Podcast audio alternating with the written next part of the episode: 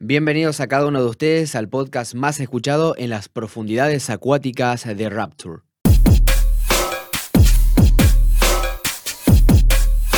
¿Qué tal gente querida? Como les acabo de decir, vamos a tener ahora el episodio número 7 de AQD. ¿7 me corrigen acá en el estudio? Sí, 7, perfecto. 7 y medio, dice. perfecto. Tenemos como invitado, o invitada en este caso, la primera mujer, la primera imagen femenina que vamos a tener en AQD Podcast. Silvina Miranda, ella es estudiante de educación primaria aquí en la ciudad de Tartagal, en la Escuela de Frontera, y es acompañante sociopedagógica en la comunidad del Lapacho 3. Silvina Miranda, bienvenida, muchas gracias por venir. Hola, ¿cómo están? Gracias por la invitación. Esperamos que cada uno de ustedes ahí disfrute del podcast en caso que no estén viendo, nos estén escuchando. Opción C, todas las anteriores. Esperamos que no sea una opción D ninguna de las anteriores, ¿no? Lógicamente. Eh, mi intención en este episodio 7 es eh, preguntar, bueno, Silvina Miranda, como le, le dijimos a cada uno de ustedes, es acompañante sociopedagógica en La Pacho 3. Me gustaría saber, este, bueno, primero que todo, Silvina, ¿dónde naciste? Bien, acá en la ciudad de Tartagal. Aquí en la ciudad de Tartagal. ¿En plena ciudad o en una comunidad? En una comunidad. eh, comunidad Sachapera. Eh, sí, Sachapera. Sachapera, perfecto. Eso se encuentra para la parte, sería oeste de la ciudad, ¿no? A ver, eh, no, perdón, este. Este, es para el este, es por donde sale el sol. Sí, perfecto. Bien, como para ubicar a la gente Que, que, quizás no sabe aquí en la ciudad de Tartagal. Eh, Acompañante sociopedagógica, ¿qué es eso? ¿Qué, ¿Qué, hace un acompañante, o mejor dicho, qué haces vos? Bien, eh, te cuento. Eh, yo soy estudiante, como lo decías, del Instituto de Educación Superior número 6029 de acá de la ciudad de Tartagal. Estoy cursando el cuarto año ya de, la carrera. El año pasado, en plena pandemia, eh, vi la necesidad y sentí, digamos, eh, esta necesidad de, acompañar a los niños que quedaron eh, prácticamente en la nada a nivel educación. Eh, pandemia, ningún niño asistía a la escuela, nadie podía hacer nada. yo en la casa sin tener, digamos, conexiones, digamos, con, con el instituto. Entonces digo yo, ¿qué hago? ¿qué, función voy a cumplir ahora, digamos, en este pedacito de tierra en la que estoy? Eh, pandemia te das, digamos, con, con, un tema de decir una enfermedad que está arrasando con todo eh, mundialmente. Y entonces digo yo, eh, miraba a los niños, no ese espacio que ellos tienen en la escuela de decir el momento de, o sea, de compartir, de estar. A nosotros, digamos que somos grandes, por ahí nos costó y nos sigue costando el hecho de decir que, que, no nos podemos reunir, que no podemos tener ese contacto. Con el coraje y la valentía de decir yo voy a tratar de hacer lo que sea para acompañar a los niños de mi comunidad de la comunidad del Apacho 3. Eh, le iba a consultar eso. ¿Usted vive actualmente en esa comunidad? Actualmente vivo en la comunidad del Apacho 3. ¿Vive por una cuestión de cariño con la gente, por una cuestión de que es más práctico o porque no puede venir a la ciudad o no quiere? Por una cuestión, eh, de, desde niña eh, anduve de un lado a otro con mi familia.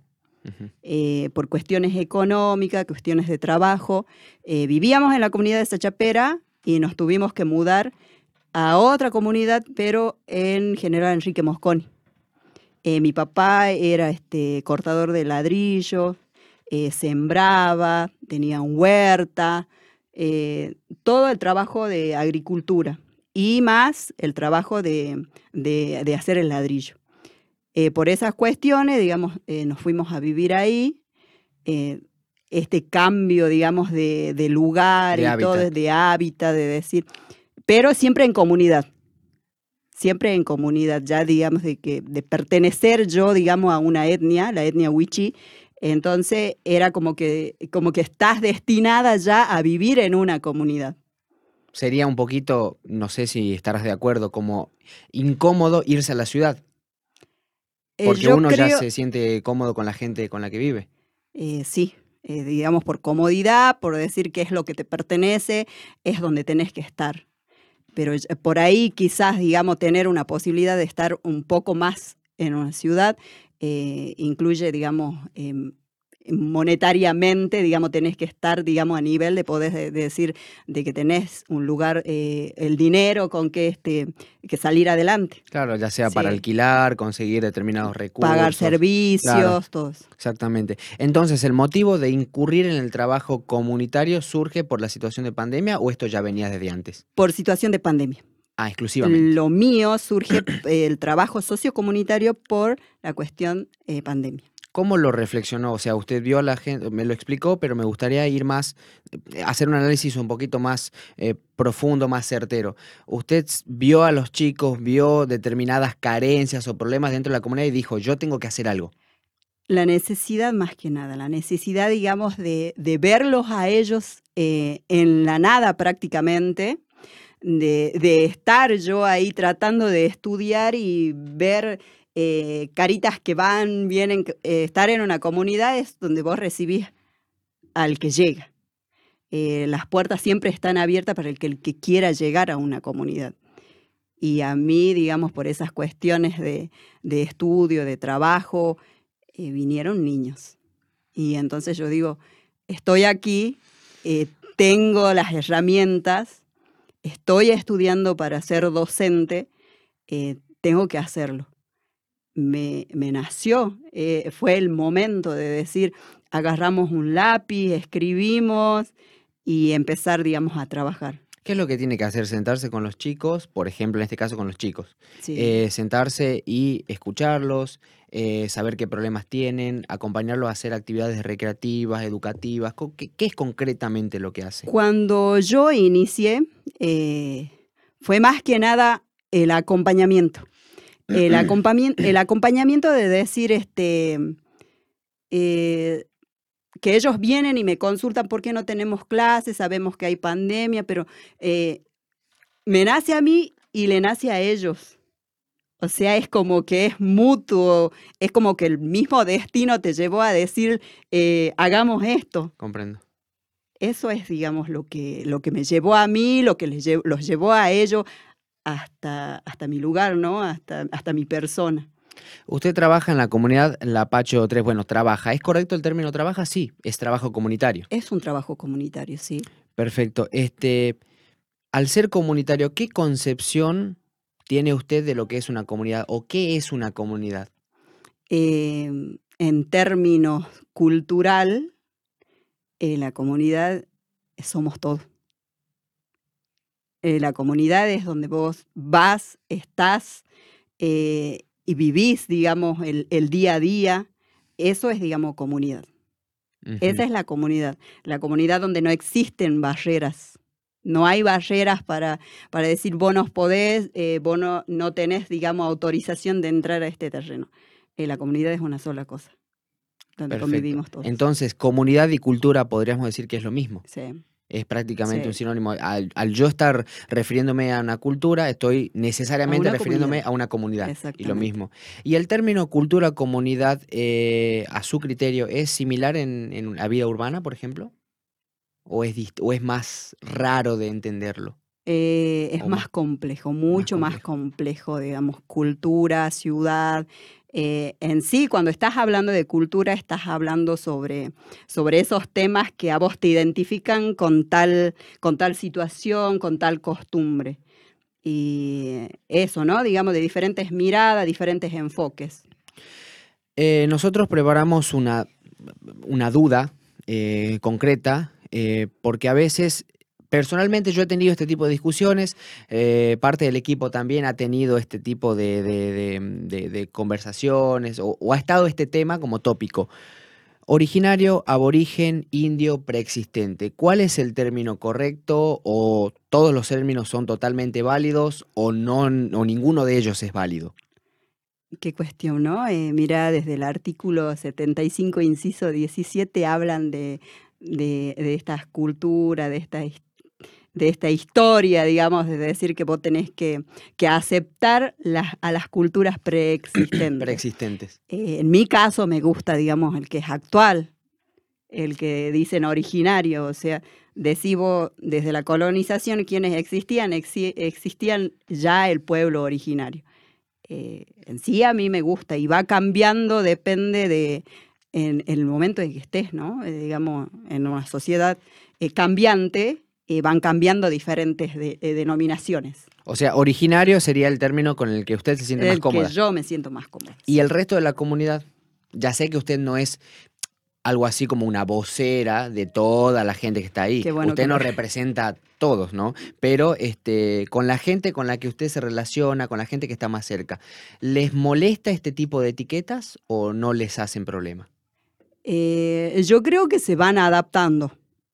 Es como que cuando te tiran algo y vos decís, no, a mí está bien, me gusta, eh, vamos por este lado, o capaz que volvés a utilizar un término de hace tiempo porque se vinieron cambiando eh, las denominaciones cuando decía están festejando el Día del Aborigen, el, Día del Indio Americano. Después se pasó al, término interculturalidad. Exactamente. O, era, o era biodiversidad y anteriormente era el Día de la Raza o algo así. O sea, las concepciones fueron modificándose. Se fueron modificando y está, digamos, el, término mataco.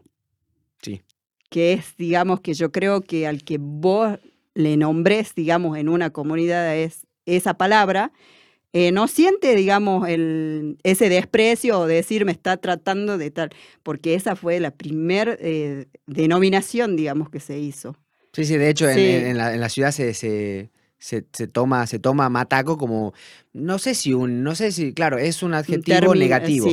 no necesariamente es un insulto, eh, pero sí es como un pequeño menosprecio.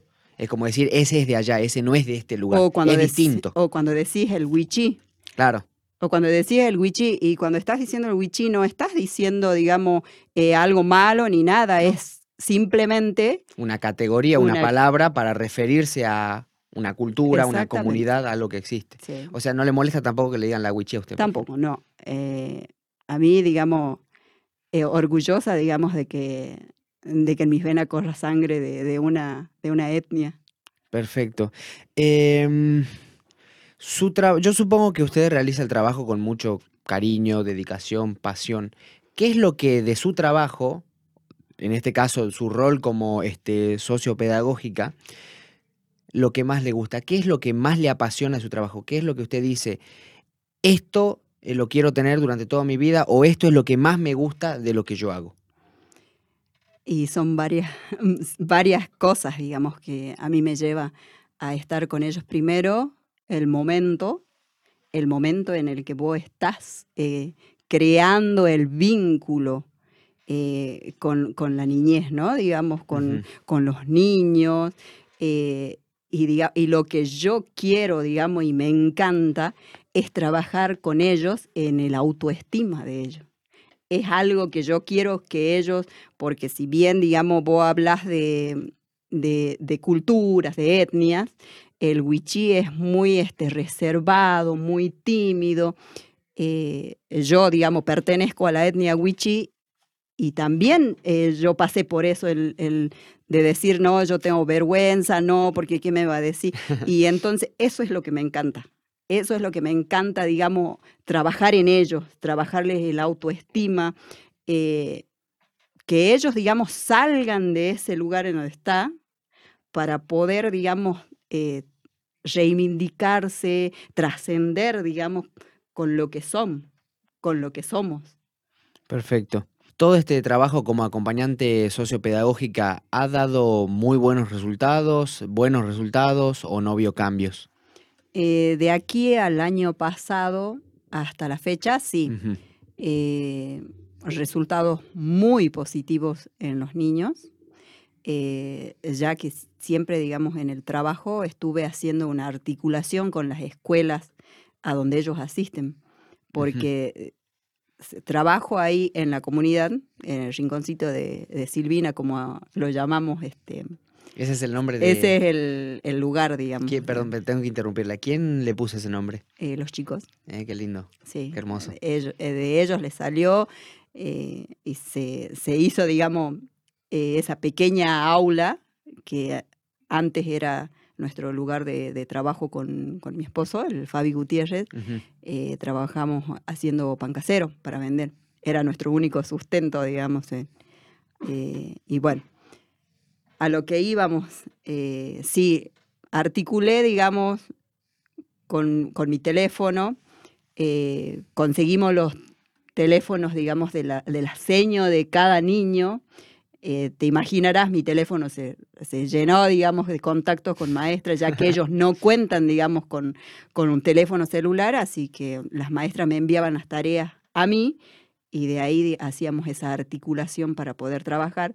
Y ellos cuando ingresaron este año en formas de, de, trabajar, digamos, en presencial con burbujas, eh, se notó, digamos, esa, esa diferencia de decir que el niño todo el, el año 2020 estaban, digamos, activos. O sea, se notaba una diferencia entre los niños que por ahí no estaban en actividad y los que sí estaban. Exactamente. Sí. Y eso fue gracias eh, al trabajo de usted y, y, a la voluntad, supongo, también de los chicos.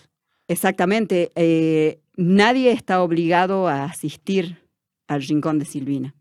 Eh, por voluntad de ellos, eh, siempre agradeciendo a los padres por la confianza ¿no? de, enviarlos y decir de que están en un lugar donde ellos mm, van a sentir, digamos, esa contención que por ahí un papá o una mamá no puedes darles, ya sea por mm, a nivel este, de educación, una mamá capaz llega hasta segundo grado, tercer grado y hay temas que no, que no sabe.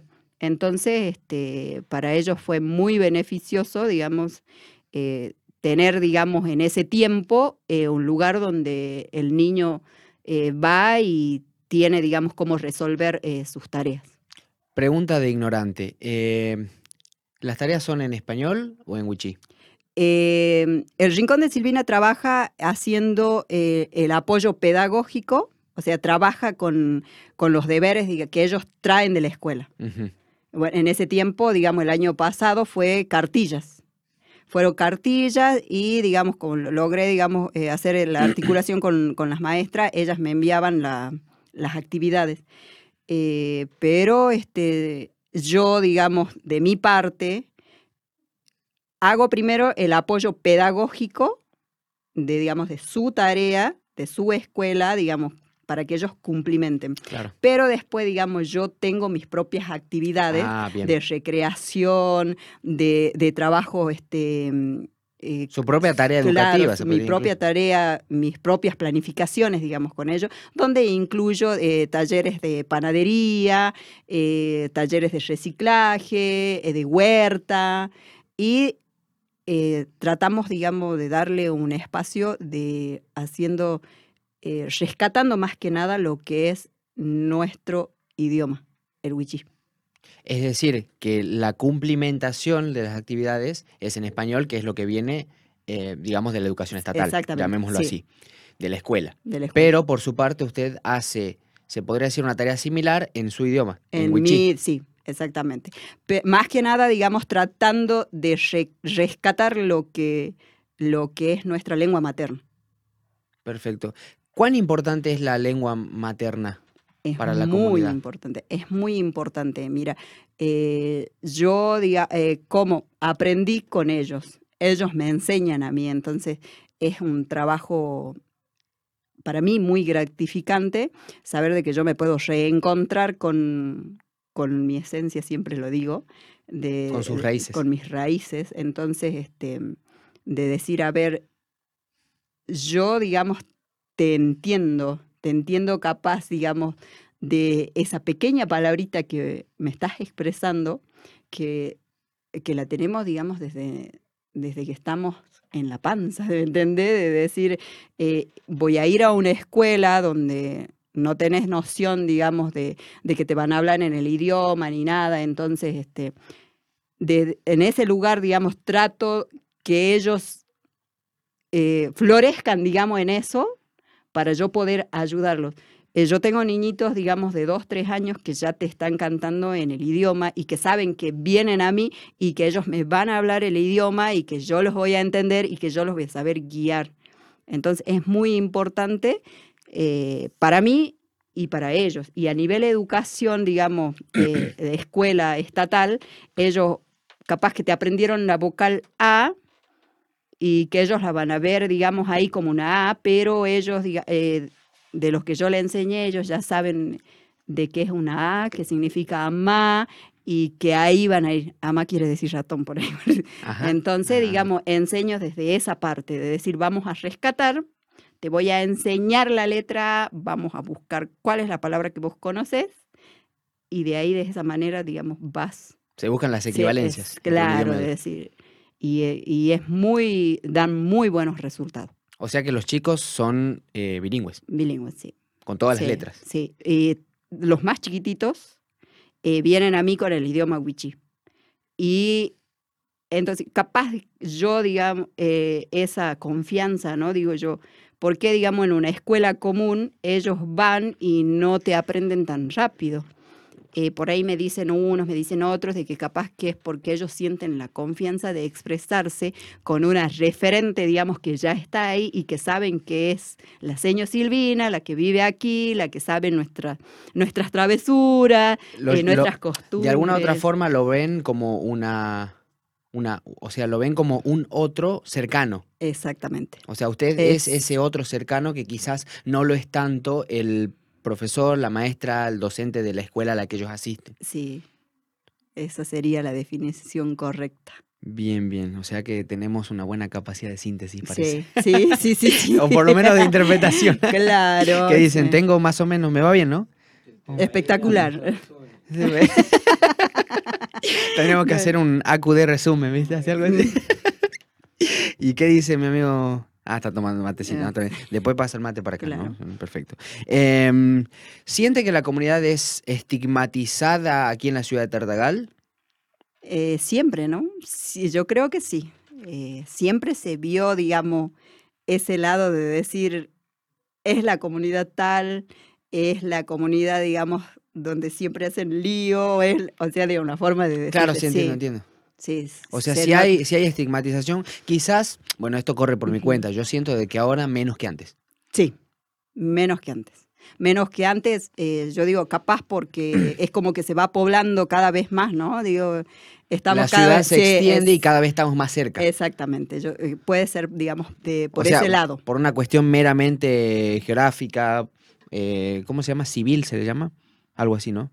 Que tiene que ver con la, con la ciudad, o sea, con la distancia de la ciudad, por ejemplo geográfica. Geográfica, correcto, ¿no? Bien, bien, perfecto. Eh, no, no pregunto como para no, no, no pegarle una, errada monumental, ¿viste? Pero eso. Eh, esa estigmatización tiene que ver con qué? Con un grado de ignorancia que podemos tener la gente de la ciudad para con la comunidad, con la comunidad que no se quiere acercar tanto a la ciudad para poder mantener sus raíces, o, es una culpa de ambas.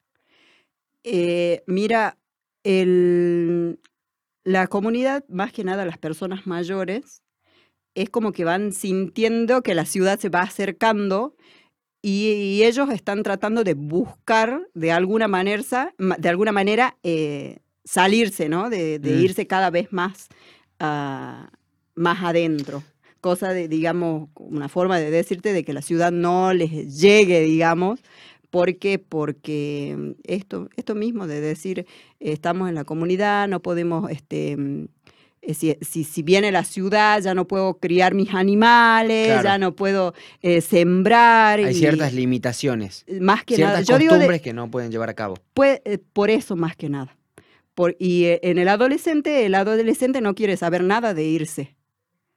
Ellos quieren, digamos, pertenecer a una ciudad. Si ah, te lo digo así, te, te lo digo que sí, el adolescente o el mismo niño quieren pertenecer a una, a una ciudad. Es, o sea, me mira con una cara de decir, estoy diciendo. No, no, no, no o sea, yo te lo digo, digamos, porque yo, digamos, trabajo con ellos y siento de que por ahí es como que ellos mismos eh, hacen un, un, poquito de menosprecio de decir yo eh, no quiero pertenecer a una comunidad. Ah, ya, ya, ya comprendo. Eh, ¿Por qué? Por el miedo al rechazo, el miedo de decir voy a vestir bien, ya no voy a usar esto porque ya no. Entonces es como que la globalización va llegando de una manera muy lenta y siempre va a ser lenta porque, digamos, a nivel económico eh, creo que nunca vamos a estar en un nivel de decir, este, estamos globalizados eh, la comunidad en sí.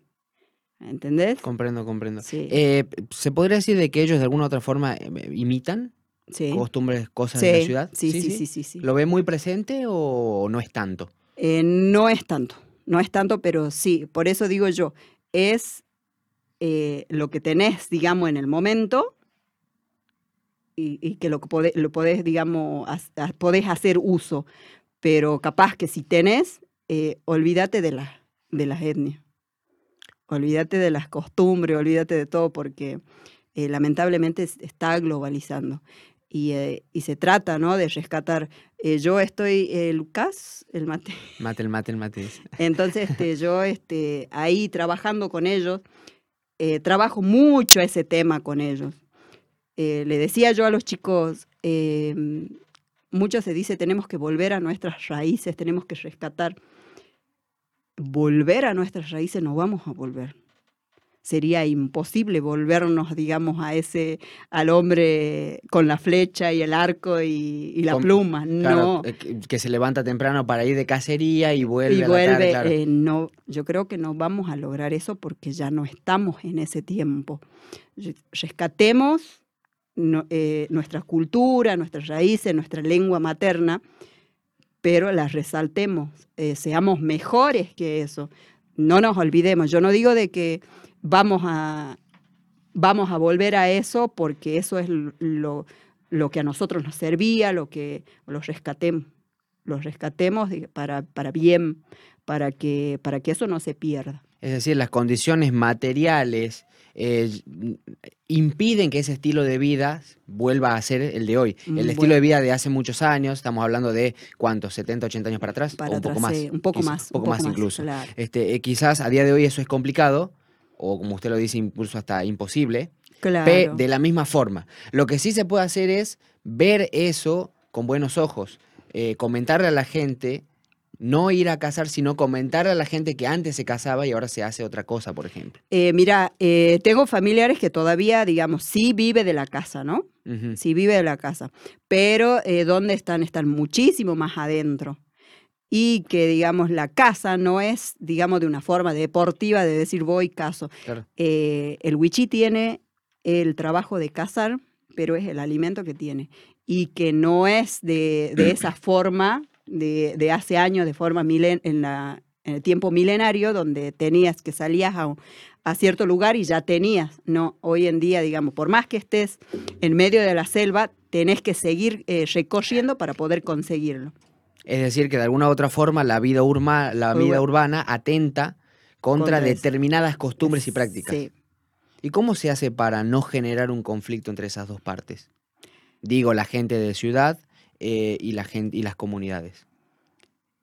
Y es como yo te, venía diciendo, por eso, digamos, aquello, aquellas personas mayores, abuelos, eh, están tratando de que la ciudad va, se va acercando y ellos se van alejando, se van alejando, se van alejando justamente por eso.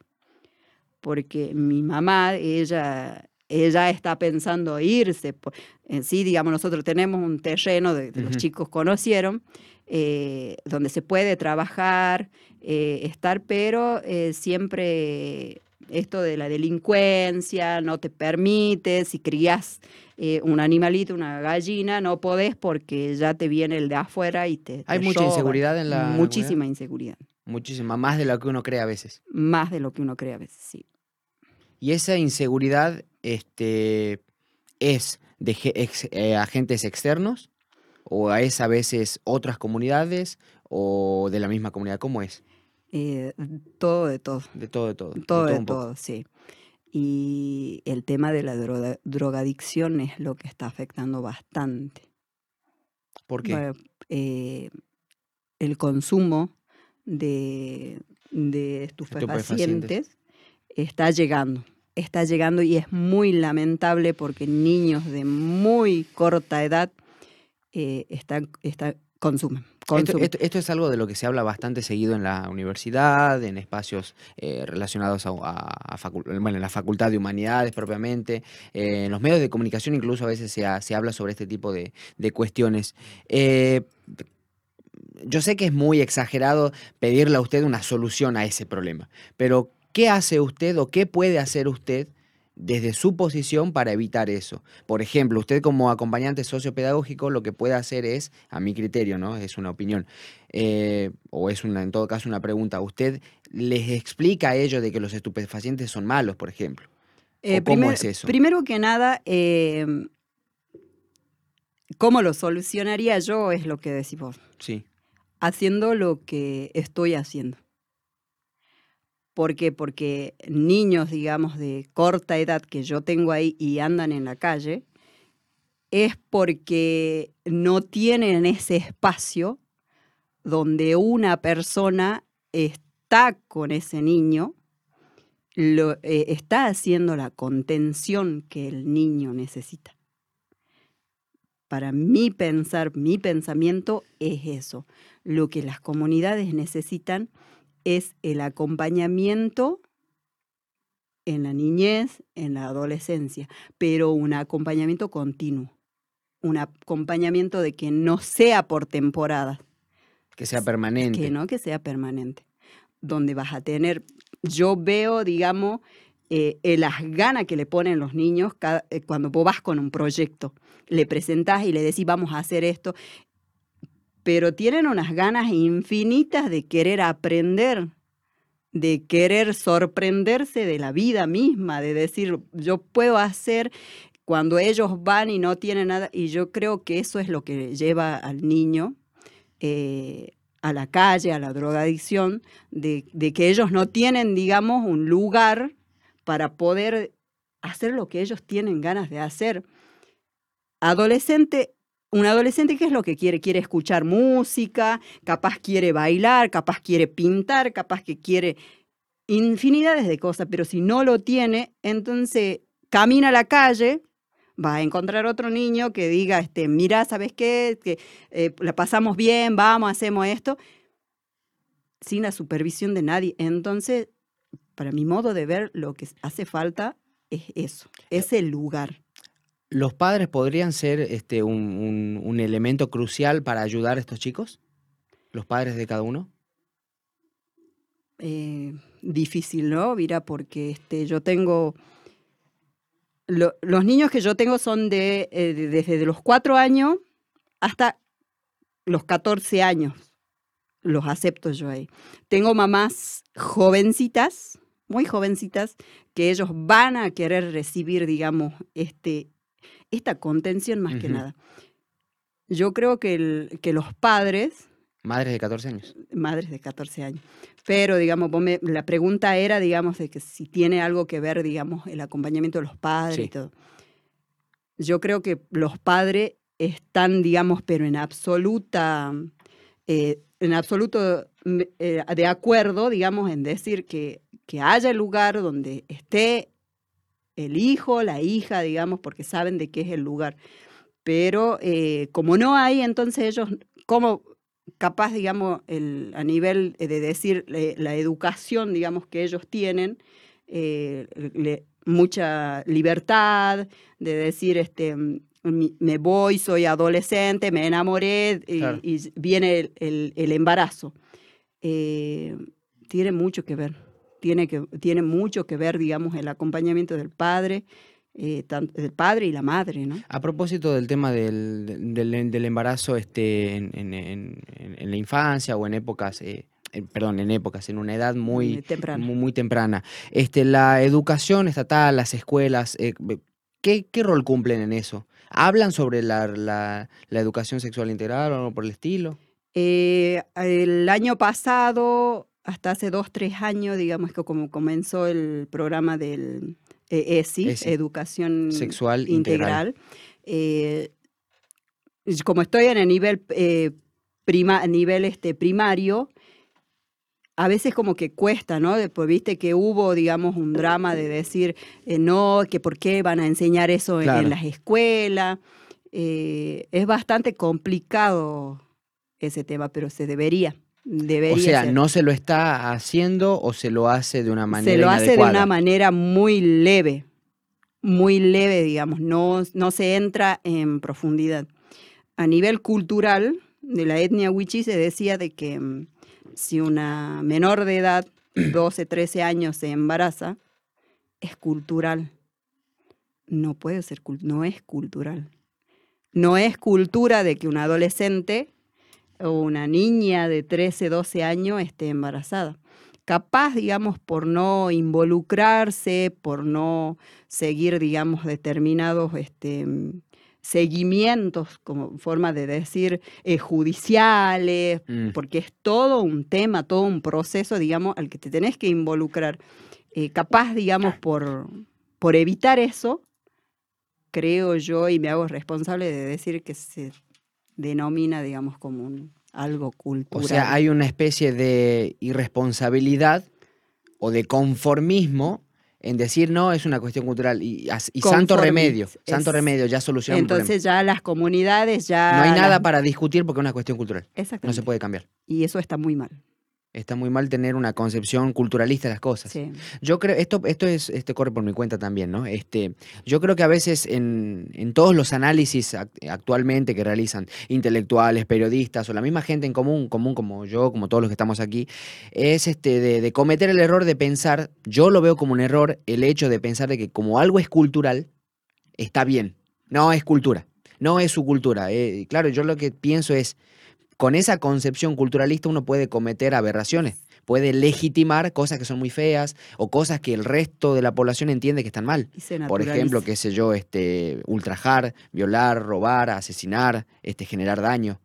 Yo creo que a veces uno comete esos errores. No sé si estarás un poco de acuerdo. Eh, totalmente de acuerdo y digamos me pone digamos en una situación terrible y, y desagradable de decir cuando cuando escucho y dicen, no es cultural de que una nena de, una cultura, de una etnia, la etnia wichi, está embarazada. No, es cultura.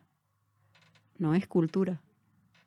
La tengo a mi mamá, de, es, mi, es mi biblioteca en sí, de decir, mamá, ¿por qué eh, dicen tal cosa? es normal de que una nena, en tus tiempos era normal que una nena se embarace. No. Y si te contaría lo que hacían si pasaba eso. Ah, no es, no es, claro, no es una cuestión de... No es cultura, digamos, de que, de que una niña quede embarazada en muy corta edad. Claro, personalmente a mí me parece una aberración. Me parece algo que requiere la atención, la mirada del, grueso de la sociedad.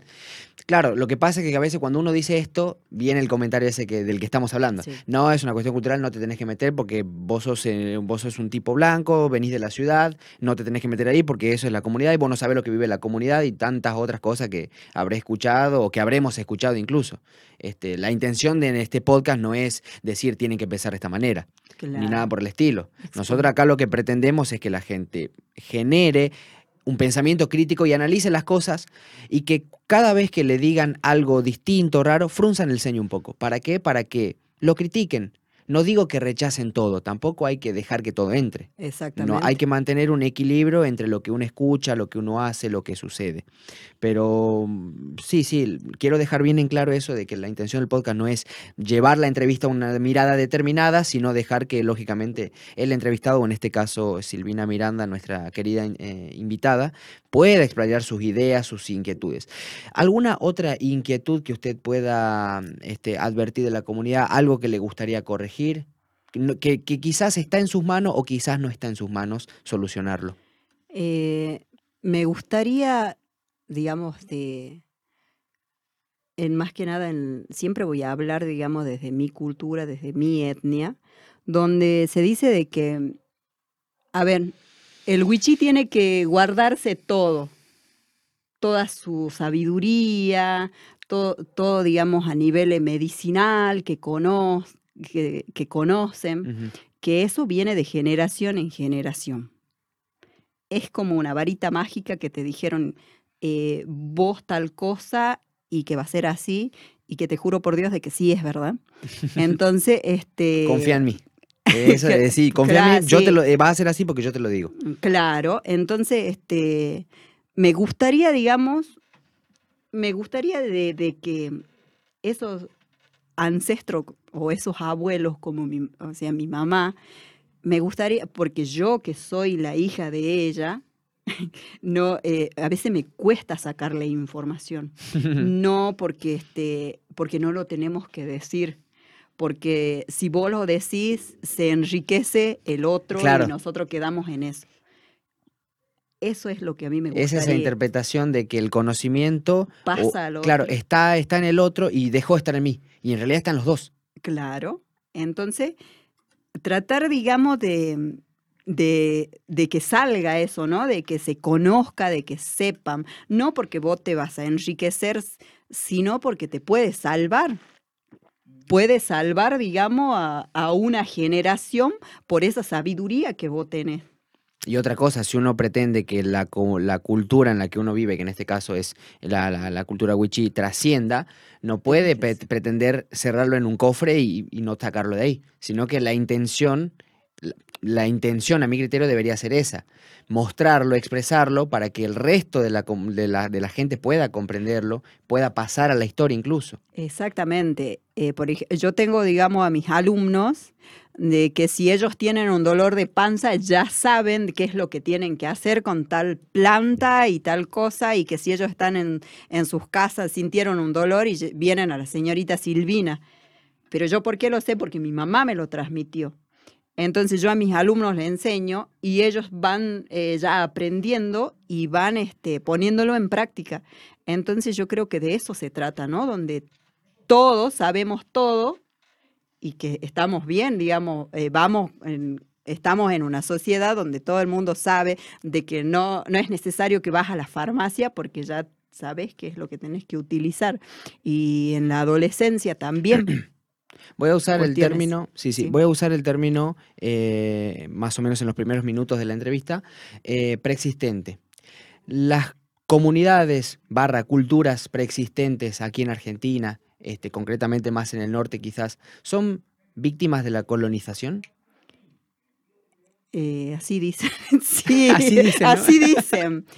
sí, imagínate, yo no estaría acá si no, si no estaría, digamos, la colonización en sí, ¿no? O sea, sí. O sea, la, colonización está. Pero ese, ese estar de la colonización, ¿los ataca necesariamente? Mm, en sí, no. En algunas cosas sí. En algunas cosas sí, hay ventajas y desventajas. Me quiero poner tedioso. ¿Me podría decir, por ejemplo, alguna ventaja, sí? ¿Alguna cosa que usted diga, esto logró la colonización positivo? Eh, positivo mm. de que se fue el salvajismo. es lo positivo. Y, a ver, a ver, a ver, quiero quedarme en ese tema. Acá hay una idea muy, eh, ¿cómo se dice? De, de Rousseau, de Rousseau. No me puedo acordar el nombre de, este filósofo eh, francés que, que, había instaurado en su momento el mito del buen salvaje. De que los... Rousseau, sí, bien. Que el, que el ser humano, al estar en contacto con la naturaleza, era naturalmente bueno y que la sociedad, la vida industrial, capitalista, lo corrompía, hacía que él se vuelva egoísta, egocéntrico, malo, soberbio, competitivo y todo y cualquier otro adjetivo calificativo negativo que cada uno de ustedes se pueda imaginar. Eh, ¿Es así de, cierto o no es tan así? Eh, yo creo que el ser humano ya nació, digamos, ya en sí, digamos, con eso, ¿no? De decir, este, el ser de uno eh, te pone enfrente del otro y, decir, eh, yo sé, yo puedo, vos sabés esto, yo sé aquello. Entonces yo creo que sí, digamos, no fue a causa de la colonización eso de decir de que vamos a, tener este, eh, mejores pensamientos o, diferentes pensamientos, e, esos temas, digamos. Pero este, yo creo que ya eso ya estaba ya de, tiempos milenarios, desde que el ser humano, digamos, viene este, en estos cambios. Esto lo quiero llevar con, la, con una de las interrogantes que habíamos propuesto. ¿Existe a día de hoy, por lo menos su opinión, una necesidad de occidentalizar a las culturas? En este caso, bueno, vamos a hablar de la cultura wichí. Después haremos un paréntesis para hablar del resto o en general. ¿Pero existe esa necesidad? Eh, yo creo que sí. Sí. Yo creo que sí. Eh, yo creo que como en, eso, en ese tiempo que, dicen que llegó eh, la colonización, eh, y yo creo que para todas las comunidades, tanto como la de Wichí y todas las que existen, sí, tiene que ser. Esa occidentalización sería, por ejemplo, instaurar el matrimonio como, valga la redundancia, una institución. ¿Eso sería algo válido? Sí. Para mí sí. No, no, está bien claro. o sea, yo estoy, digamos, con mi posición. Sí, sí, exactamente. Y hay gente que esté. ¿Usted nota que hay mucha gente que esté en su posición? O, en su, o que tenga una mirada más o menos parecida a usted, o esa mirada dentro de la comunidad es muy discutida o ni siquiera se piensa.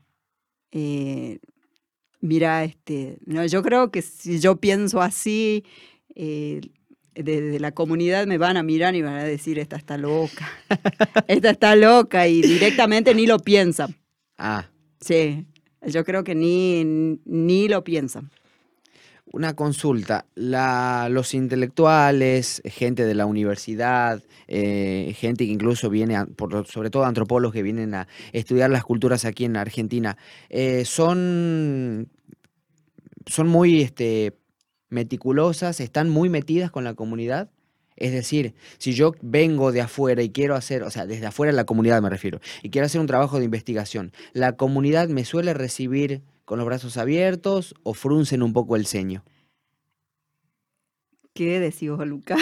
Lucas que se, se, adentró, digamos, a los territorios, dependiendo de con quién te encuentres, sí, ¿no?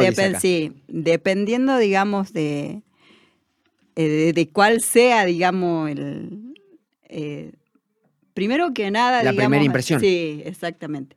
De decir, a ver, eh, si de una, digamos, me, me, diste confianza, entraste, digamos, en un terreno ya más confiable, capaz sí, pero de la primera a la primera no. A la primera, a la primera sí. Bueno, pero eso es muy también típico de la vida en ciudad. O sea, no, no es una cuestión necesariamente cultural. O sea, eso pasa con cualquier persona. Bueno, y entonces, este, desde ahí de decir, primero que nada, eh, te van a abrir las puertas, si es que tienen puertas. te van a abrir las puertas si es que tienen puertas, porque si vas a una comunidad, cuando yo digo comunidad, eh, no existe el paredón, no existe, digamos, un cerco, no existe Claro, no existe un límite bien decir, Yo vivo acá y este es mi lugar. Se interpreta de que el lugar es ese, pero es un poco, o sea, los márgenes son difusos. Exactamente. Entonces son sendas, sendas, digamos, que te llevan. Eh, yo creo que, que, sí te van a fruncir el ceño de, una y, y va a depender mucho. Es muy complejo llegar a una comunidad y que te reciban de una, digamos, con los brazos abiertos. Perfecto, perfecto. La cuestión idiomática me, genera bastante curiosidad. Me gustaría saber, bueno, ¿sos bilingüe? Eh, en parte sí, porque como yo te comentaba, es como que yo me reencontré, digamos, con mi raíz. Mi papá criollo, mi mamá mm. eh, huichí. Desde mi niñez, eh, a mí mi mamá nunca me habló el, el siempre fue el, castellano. Eh, hoy en día yo le pregunto a ella, mamá, ¿qué pasó? ¿Por qué eh, nunca me hablaste mi idioma materno, mi lengua materna? Entonces, este, no sabes responderme por qué. Eh, le digo yo, este, pienso, digo, capaz por vergüenza a mi papá, digo, ¿no? Y reencontrarme hoy en día eh, con esa esencia, con, con, mi idioma, porque es mi idioma, el, el wichí, eh, o sea, es gratificante saber eh, de que eso a mí me pertenece, de, de, nacimiento, de, de, mis ancestros, digamos, eso es mío. Y entonces, reencontrarme con eso, con los niños, con la cultura, con, con esta esencia, eh, el hablarlo, eh, en ver, digamos, en escuchar, decir, a ver cómo se pronuncia tal palabra, cómo se escribe, eh, un desafío. Es decir, primero aprendió el español. Y luego, y luego tuvo la inquietud de decir por qué no sé wichí o cómo es. Exactamente, ah, así, así. porque yo escucho otras personas que no pertenecen a la, a la etnia wichí y lo hablan perfectamente. hoy en día, digamos, tenemos este, lugares donde ya podés, digamos, hacer un curso de y podés, digamos, estudiar el wichí. Claro, académicamente tenés la estructura ya Exactamente. Eh, qué lindo, ¿no? Qué lindo y que yo teniendo, digamos, ya desde nacimiento eso, no, no lo sé. Eh, para mí fue una frustración terrible eh, encontrarme con personas que vienen desde otro lado, que que estén interesados en saber, en querer aprender, en querer saber lo que es mi cultura. Y yo miro y digo, ay, no, ¿por qué yo, yo que yo soy, no sé responder, digamos, tal palabra? Eh, eso me lleva a mí a preguntar, a investigar, a decir a mi abuela, a mi tío, ¿por qué nunca me lo han enseñado? ¿Por qué no, eh, no me transmitieron eso eh, que es tan, tan importante, tan imprescindible de, saber cuál es mi raíz.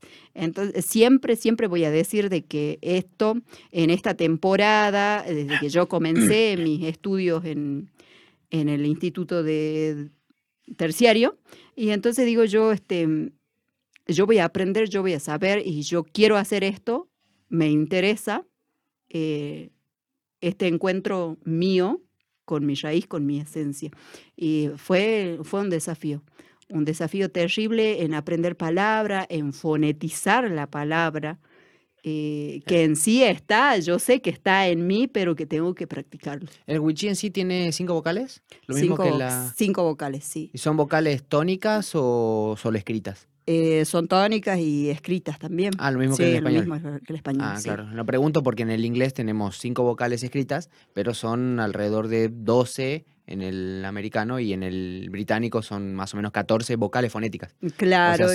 O sea, la misma vocal se pronuncia a veces según cómo esté en el resto de las letras de manera distinta, por eso preguntaba. Claro, y en el idioma wichí eh, no tenés todas las palabras del, abecedario. Eh, son algunas palabras, letras, letras, sí. Claro. Entonces, ¿por qué? Por la fonetización, por el diérsis y todo ese tema. Entonces, hay palabras que para escribir el wichí no, eh, no se utiliza. Entonces, si viene una persona y le pregunta cuál es su lengua materna, ¿usted cuál dice?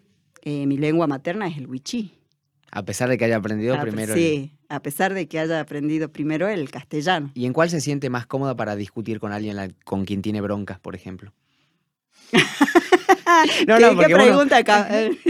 Bastante, ¿no? Eh, depende, depende de quién sea.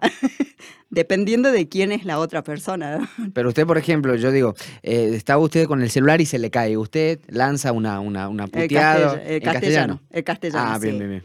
Porque de mi parte, eh, es como te digo, mi lengua materna es el wichí pero desde que yo aprendí a hablar es el, el castellano.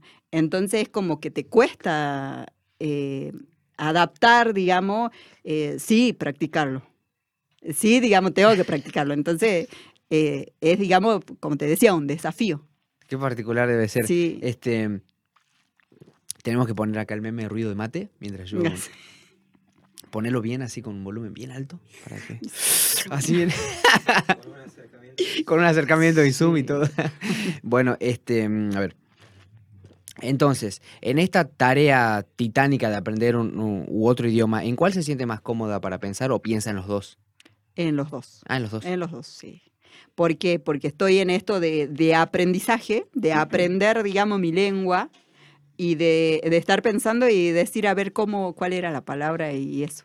O sea, se te juega, digamos, la mente.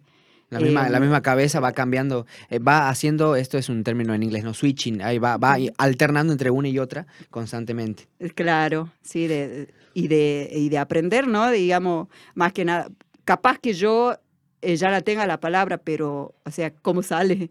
O sea, ¿cómo me, ¿cómo me va a salir? Por ejemplo, yo estoy con mis alumnos y yo ya tengo las palabras de decir, este, eh, quédate quieto o vamos a hacer tal tarea, estás muy feliz, estás contento, estás triste, eh, palabras, digamos, ya comunes eh, que, que, ya van saliendo naturalmente. ¿Esta entrevista sería más cómoda para usted si fuese en Wichí? yo creo que no. Ah. Yo creo que no por, por esto, por este juego de, de vocalización, de, de, pensar cuál sería la palabra correcta de, usarla, eh, por eso. Así que este, el idioma juega un papel este, fundamental a la hora de interpretar el mundo, a la hora de relacionarse con las personas. Sí, mira, el idioma wichi, diga, eh, cuando vos decís una palabra en wichi, eh, por ejemplo, si vos decís algo bonito, el wichi te va a decir en una sola palabra y ese bonito se va a transformar en todo lo que es belleza, iluminación, hermoso. O sea, va a ser eh, un conjunto de más palabras. O sea que es más abarcativo. Abarca, abarca muchísimo más. Por ejemplo, porque yo leía em, eh, textos en Wichi y, y yo decía, dice esto y aquello. Y le pregunto a mi mamá, le digo, mamá, mira, dice esto, esto.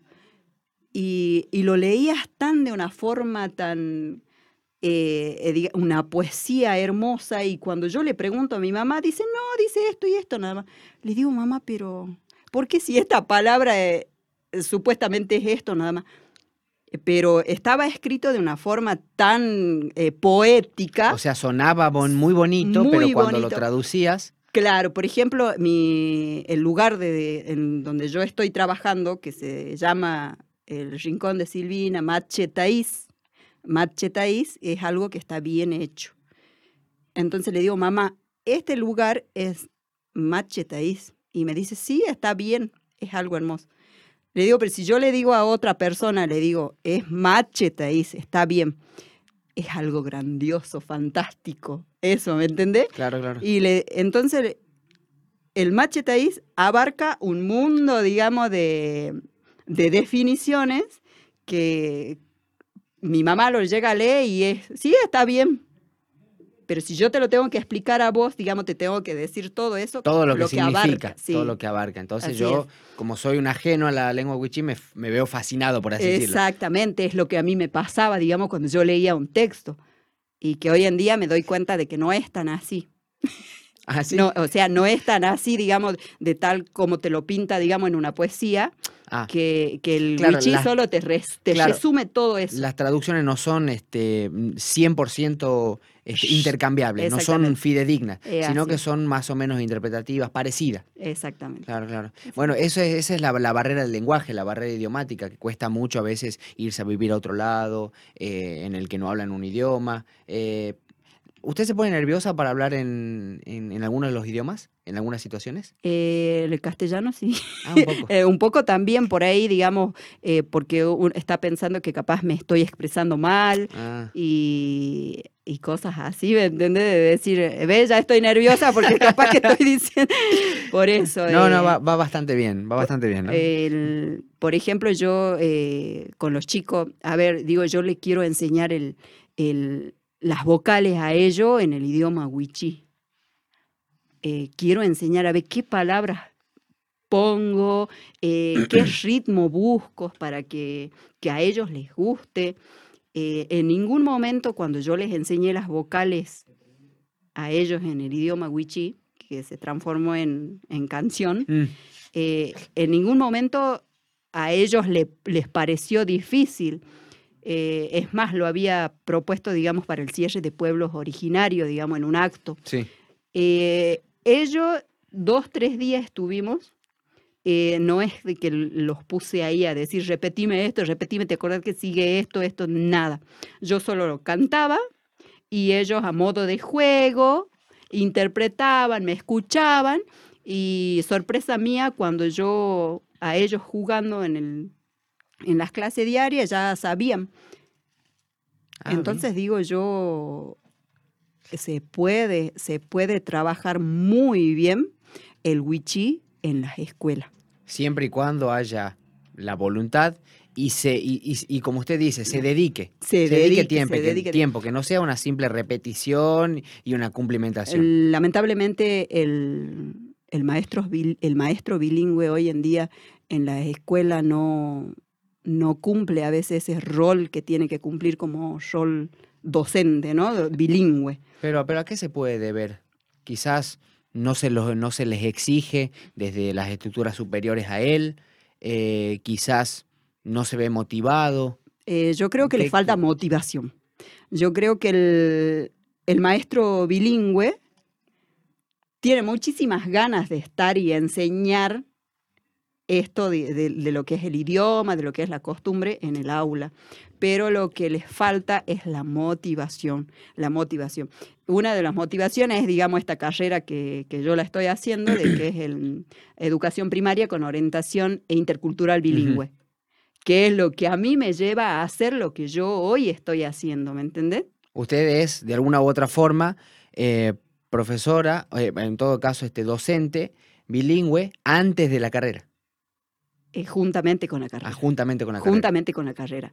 Porque si yo lo estoy haciendo hoy en día, estoy haciendo este acompañamiento eh, pedagógico, es por las herramientas que me da la carrera y este, esta orientación intercultural bilingüe, eh, yo estando dentro de la comunidad, entonces utilizo todas esas herramientas, más con lo que yo sé, entonces vamos a planificar y vamos a ver de qué manera yo voy a implementar la lengua materna en mis clases. No sé si me... Sí, sí, se comprende, se, comprende bien. Este, me, da vueltas en la cabeza eh, ciertas expresiones que tenemos acá en el norte. Por ejemplo, con los chicos hablábamos de la expresión este, cuimba. ¿Cuimba es una palabra del wichí? Eh, no. no. no. no, no, es del, del wichí. Eh, es más, creo que aquí con, Lucas estábamos debatiendo hace rato de que, que él tiene información, ah. Segura de que es del, del, guaraní. No, acá dice entre comillas, dice. Ajá, del, guaraní, ya, eh, porque él recorre, ¿no? Digamos, el territorio. Claro, o sea, o sea no es una palabra del wichí, sino más bien del guaraní. Y en todo caso, cuimba significaba soy hombre, decías Lucas, ¿era algo así? Significa ser... Según los sabios... Eh, o sea que Quimba vendría a significar algo así como este soy hombre. Soy hombre. Y, se lo y es el equivalente a. En el Wichí, ¿cómo era? Había una expresión que usted me había dicho. Eh, sí. Eh, ¿Vos cómo utilizarías la palabra Quimba? Por ejemplo, cuando una persona me acaricia sin mi consentimiento. Ah, exactamente. Es como que, uy, ¿qué está pasando? Eh, sí, el wichí tiene una que es el... Es, como el que nosotros tenemos, el salí. Sí. Salí cochino, salí... Claro, exactamente. El, el wichí es el... A veces, no sé si me va a salir esta, ahora, digamos, hace rato me salía, es el hu. Hu. Hu. Es, digamos, como que está soplando, pero como para adentro o para afuera. Ah. Hu. Es, digamos, es la fonética del wichí. Es, el equivalente al cuimba en el guaraní. Equivalente al cuimba del guaraní. estamos aprendiendo un montón en el podcast este. Espero que cada uno de ustedes también, lógicamente. Me lo, lo, dicen en los comentarios y en las redes sociales de qué les parece este tipo de, de, espacios para, lógicamente, aprender un poco, tener una cuota educativa y también una cuota de entretenimiento, ¿no? Porque, a ver, eso es lo que pasa con los idiomas, por lo menos a la gente que le apasiona. Hay gente que detesta aprender idiomas, ¿no? Porque pero a ver, tiene que ver con algo muy simple. Eh, aprender un idioma es una tarea muy complicada. Eh, porque es la puerta a significar, a entender el, mundo que a uno lo rodea. Eh, ¿Le resultó divertido el aprendizaje del idioma? sí, en algún momento sí, en otros, digamos, cuesta. Cuesta, digamos, más que nada en la escritura, en escribir el idioma porque todavía no se unifica en sí, digamos, lo que es la escritura wichí. O sea, eso todavía no está delimitado. unificado de decir yo a esta palabra machetaís la voy a escribir así y así es en todos lados. Porque ah. en diferentes lugares tienen otras maneras de escribirla, otras maneras de decirla. Entonces el wichí todavía no tiene esa unificación, digamos, de decir cuál es realmente eh, la forma exacta de escribir. Un ejemplo en el español sería, por ejemplo, que nosotros, eh, o sea, un ejemplo a esa situación sería que a día de hoy no sepamos escribir zapato con Z o con S, por ejemplo. Claro, exactamente. Eh, porque, por ejemplo, los de la zona de, Formosa, ellos tienen otra manera de, de expresarse, otra manera de fonetizar, digamos, la, una palabra. Es decir, que en el wichí el idioma es muy regional. Muy, este... O sea, se marca mucho la, regionalidad. Sí, eh, pero digamos, dependiendo, ¿no? De qué, de qué lugar. O sea, digamos, si decís regional, eh, depende de qué región, digamos. Claro, sí, este, sí. sí, O sea, lo que quiero decir es, eh, si va un wichi de cercano a Tartagal o de Tartagal, se va para, por ejemplo, Ingeniero Juárez o para parte de Formosa, eh, se notaría que él viene de otro lado. sí, Bueno, pasa lo mismo en pasa lo mismo con otros idiomas. sí. Pasa con el español también. Nosotros reconocemos quién cuando viene un, un chileno huevonado con chetumare que sí. habla así que claro y después ve un, un co- un cordobés sin ir más lejos.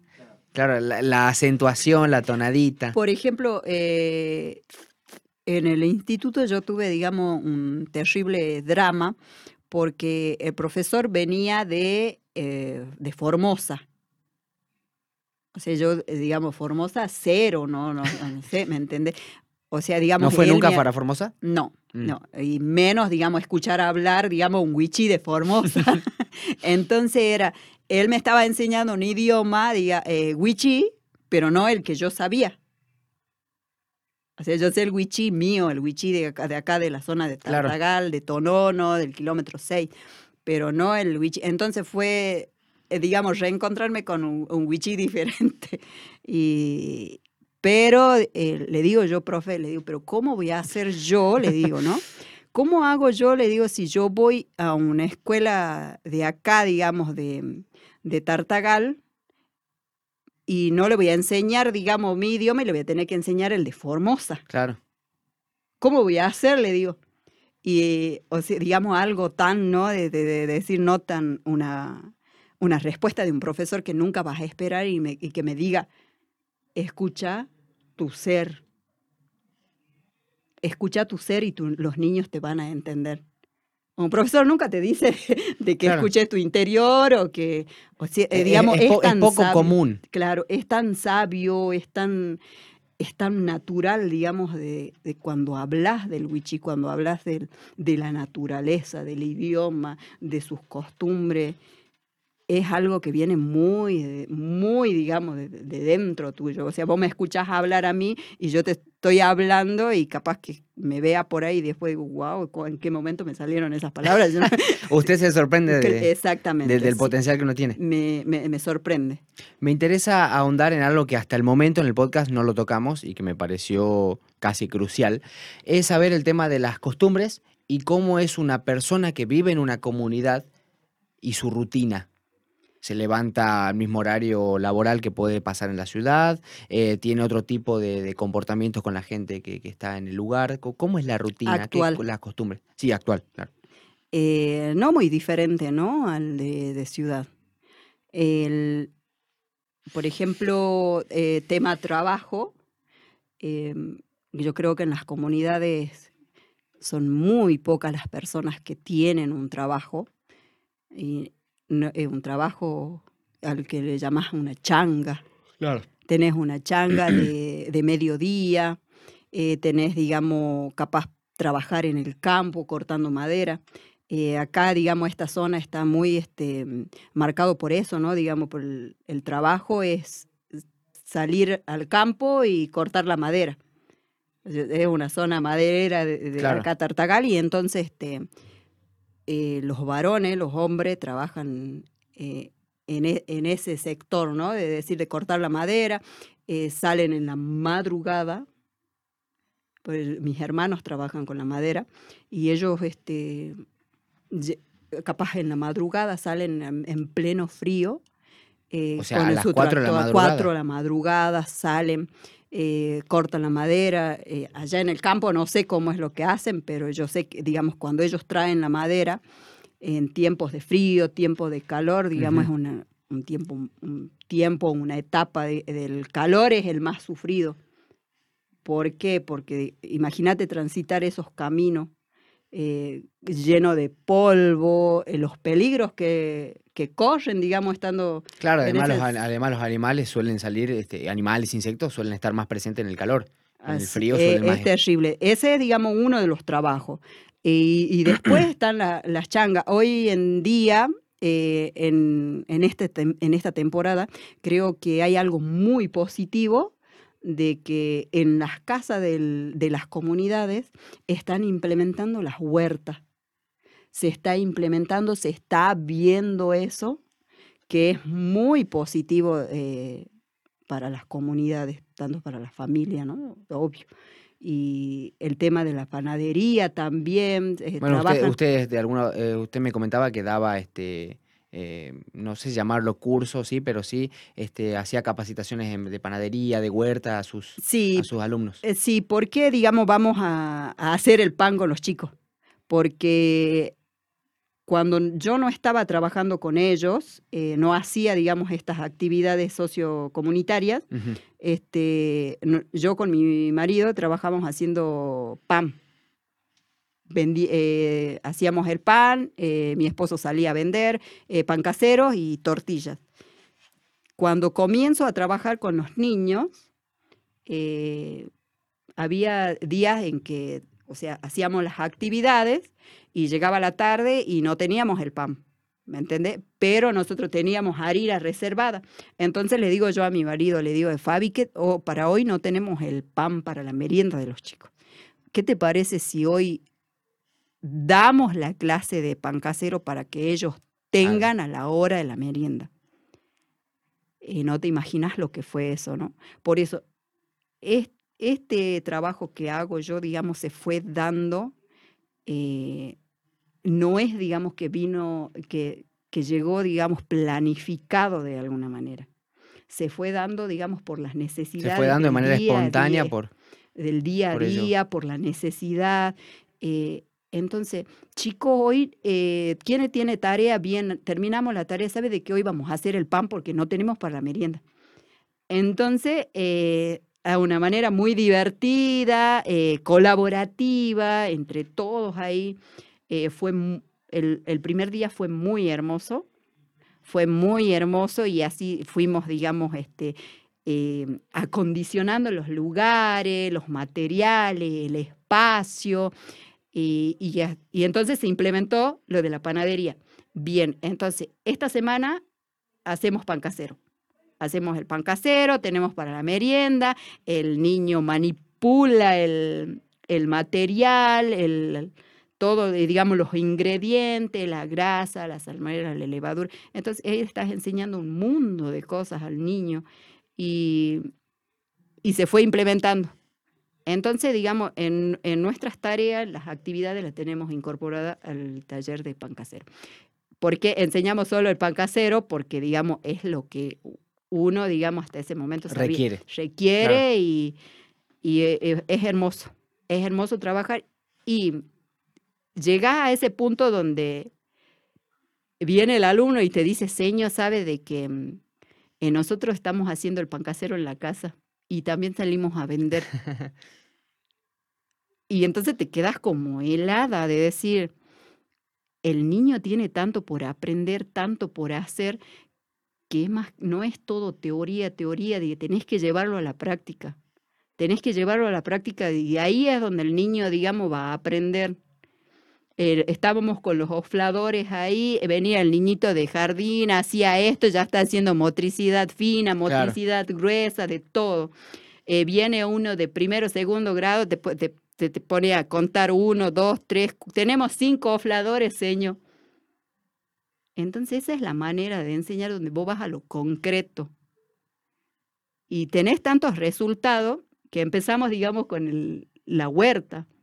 Bien, chicos, ahora saben que vamos a, ver ciencias naturales, mirar que una planta necesita esto, que cuáles nacen con semillas, eh, diversidades de cosas.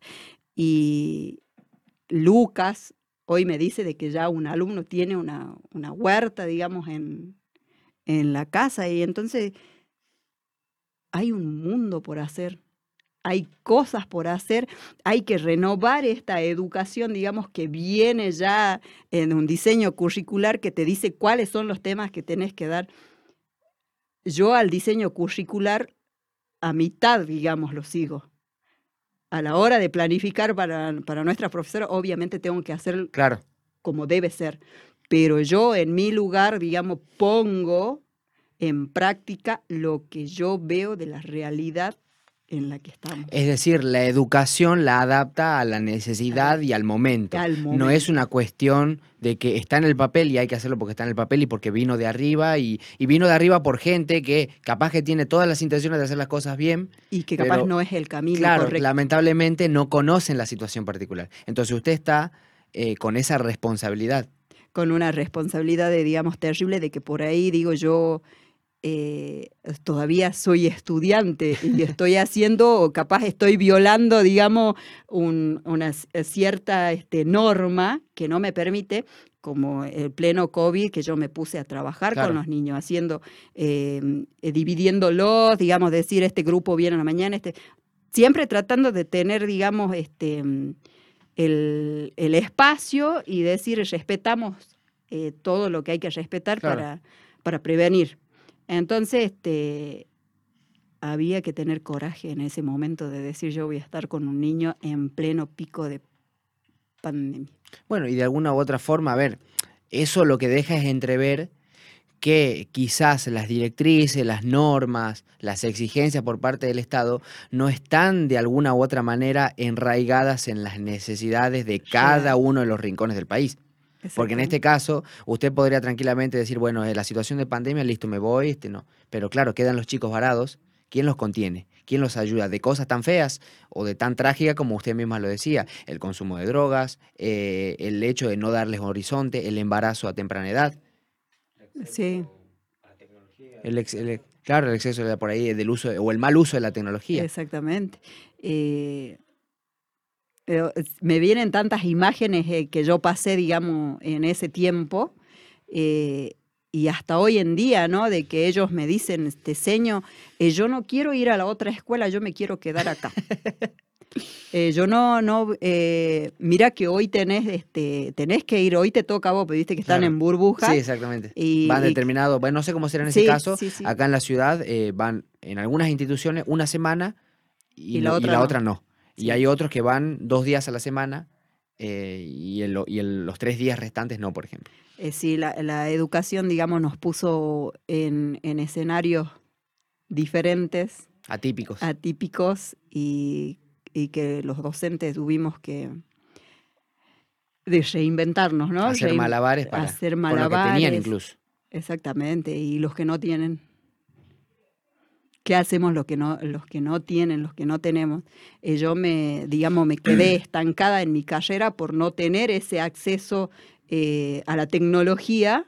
O, sea, a, o sea, a día de hoy no está cursando, por ejemplo. Pero ahora sí. Ah, ahora pero el año pasado eh, digamos, esa presencialidad que hoy en día se hace tan valorada, ¿no? Y en, otros tiempos no, ibas a la escuela y si estabas con el docente, capaz que ni el apunte le llevabas y en, ese año, diga, el año pasado, decir, ay, no, y ya no, no, no tenés más maestra si no supiste valorar ese momento donde vos tenías al docente que, que al presente, eh, al que podías preguntar y decir, ahora no.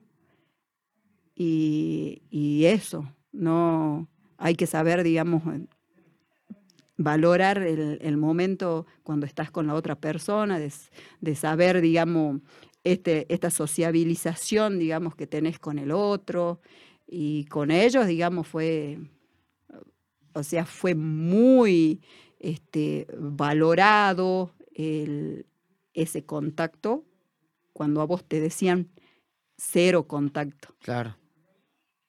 Entonces para nosotros era una bendición de decir, ¿por qué? Porque somos una comunidad, nadie salía del país, nadie salía, digamos, al centro, nadie se iba. Entonces era como que estábamos protegidos de alguna manera.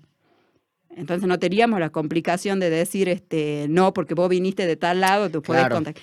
Eh, entonces fue muy, muy este, gratificante eh, el estar, digamos, juntos y aprender y que ellos me tenían, digamos, como, como yo sí tengo una seño. Una referente, como incluso Incluso un, un, alumno me dijo, menos mal que usted es seño, dice, porque no hay escuela, dice no hay escuela, no vemos una seño, me decían, y menos mal, o sea, diga, para ellos era algo favorable de decir, menos mal que tengo seño yo todavía. Qué ternura recibir ese tipo de comentarios de los No, tiene, no tiene precio. No tiene precio.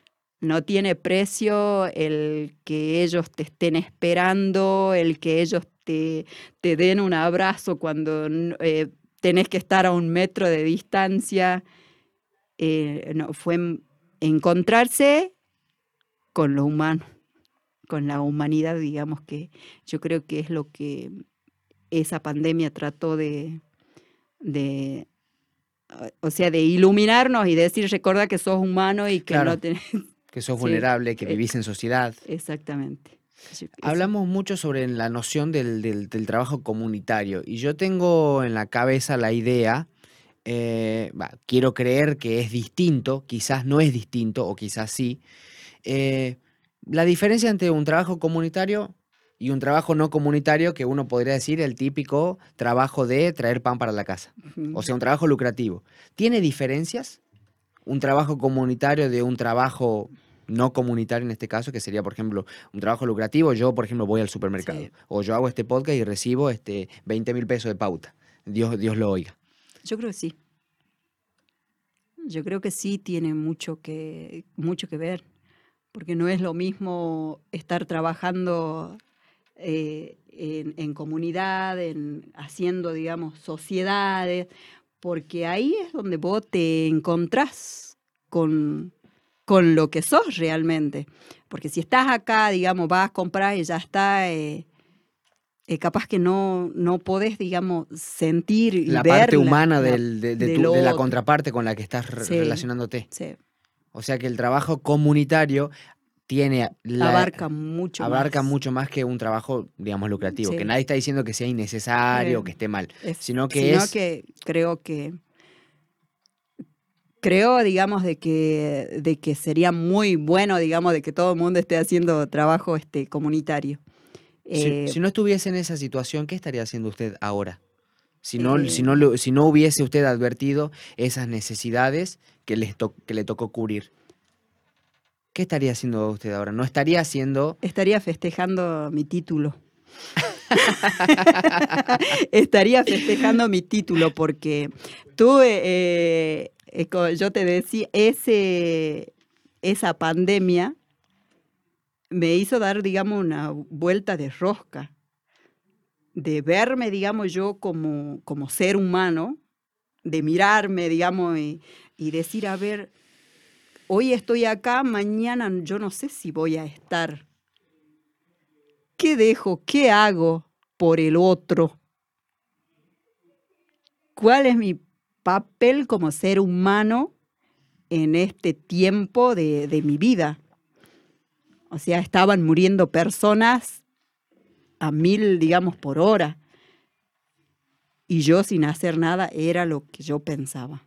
O sea, se, veía como, como la obligación de hacer algo. Eh, no tanto como una obligación, sino, digamos, el decir, digamos, sos una persona eh, por ejemplo, te doy un ejemplo, eh, me dice un sobrino que estaban tan sorprendidos, digamos, de verme lo que yo hacía, por nada, sin nada. Y viene y me dice, ¿y qué ganas vos con esto? Me dice, vos estás queriéndote, eh, querés ganarte un punto con el barbudo. Y entonces yo lo miro, le digo, ¿y vos qué estás haciendo? Sí, es eso. Eso. ¿Y vos qué estás haciendo? O sea, si vos vas por el ganar, el ganar y querer esto, eh, ¿dónde está tu parte humana de decir, este, eh, no, yo tengo personas alrededor? Claro. ¿Me entendés? No era, digamos, una obligación, sino que algo que te cae y decir, eh, soy, un, soy humana, estoy haciendo esto. O sea, mi carrera en ese momento se fue para... Eh, lo que menos quería era ponerme de decir voy a ubicar a mis profesores porque yo quiero rendir, quiero rendir. Tenía compañeras que se frustraron terriblemente por decir no voy a terminar la carrera este año. Y yo miraba al niño que venía con a moco suelto de decirme, señor, ¿qué hacemos hoy? claro, usted tenía eh, el ojo en, en cosas más importantes. Y capaz que... El, bueno, sin, sin, quitarle mérito a la, la, persona que también se quiere recibir rápido, ¿no? claro. Que es todo un desafío y uno lo reconoce. Pero usted tenía la mirada en otro lado. Y que hasta hoy en día todavía sigue mi mirada por otros lados. ¿Se ve de acá a cinco o seis años haciendo lo mismo? Digo lo mismo en el sentido de hacer trabajo comunitario para con la gente. Quizás no exactamente la misma tarea, pero sí, la misma intención o con liderando un equipo de trabajo. ¿Se ve así? Sí, sí, sí me veo, quiero hacerlo. Eh, siento, digamos, de que, de que si lo estoy haciendo es por algo. De que no es, digamos, porque a mí se me ocurrió, digamos, hacerlo por hacer.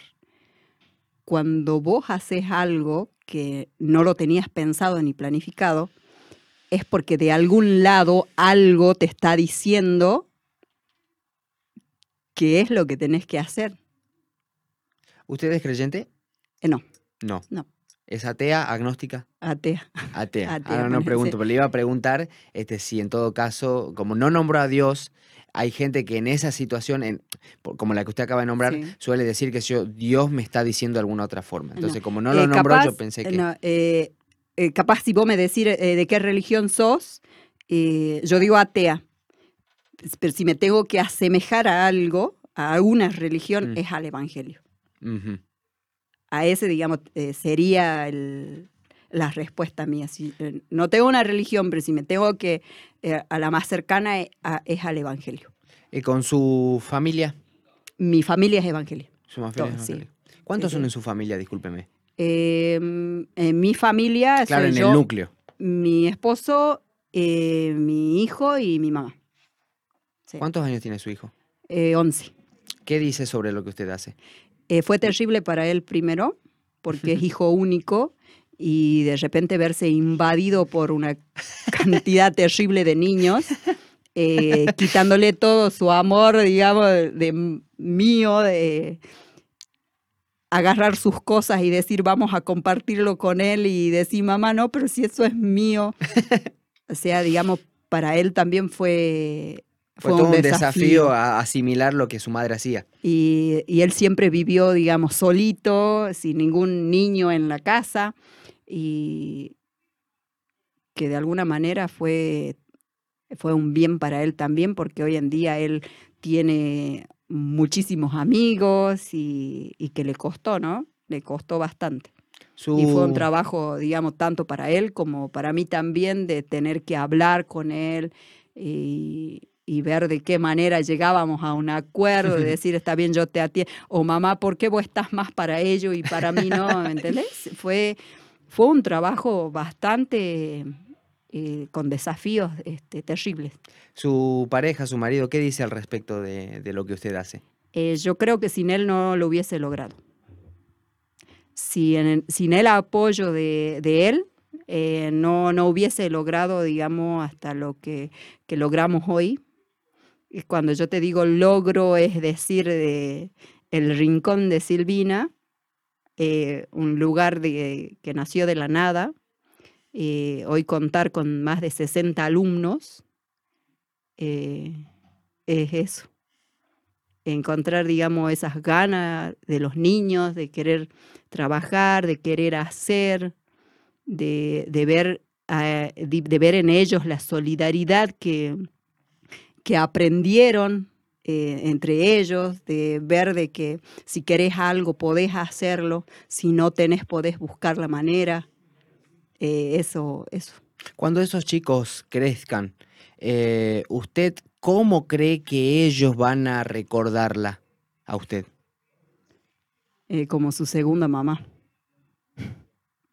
Como su segunda mamá. Y yo creo que es por ahí, digamos, a mi, en, en, mi carrera, se dice, este, me dijo la profesora, que tengo que trabajar diga, eh, la, la, razón y el corazón.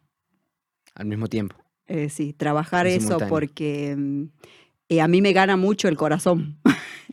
o sea, yo trabajo y por ahí, este, si el niño llora, lloro con él. ¿Me ah. entendés? Y entonces Eh, capaz Claro, ahí en esa situación desaparece el rol del adulto responsable que lo guía o le dice, no, no tenés que llorar, por ejemplo. Y yo creo que eso está mal, ¿no? Yo creo que ahí está el, el problema en la educación. A ver. Digamos, a mi manera de ver, me atrevo a decir, porque si usas solamente la razón, la razón, vos no vas a vincularte totalmente con el niño. Yo creo que para enseñar al otro vos tenés que sentir ese amor por ese niño y decir, este, no, yo sé, digamos, lo que estás sintiendo. Si querés llorar, vamos a llorar juntos. Eh, si, si querés tal cosa, saltamos los dos juntos. Porque ahí es donde él va a sentir la seguridad de decir, no, si mi seño también dice, también siente, también puede. Y yo creo que ahí es cuando vos das el giro total, digamos, en el niño. Quizás por eso usted tiene tanta llegada con los niños. Porque Mm. usted es mitad razón, mitad emoción. Que es lo que quizás a otros, estoy hablando no por lo Sí. que estamos conversando, no, no tengo conocimiento eh, de primera mano de lo que sucede, pero quizás esa es eh, lo que, eso es lo que flaquea en otros profesores que son solo conocimiento, razón y se les va la emoción de lado.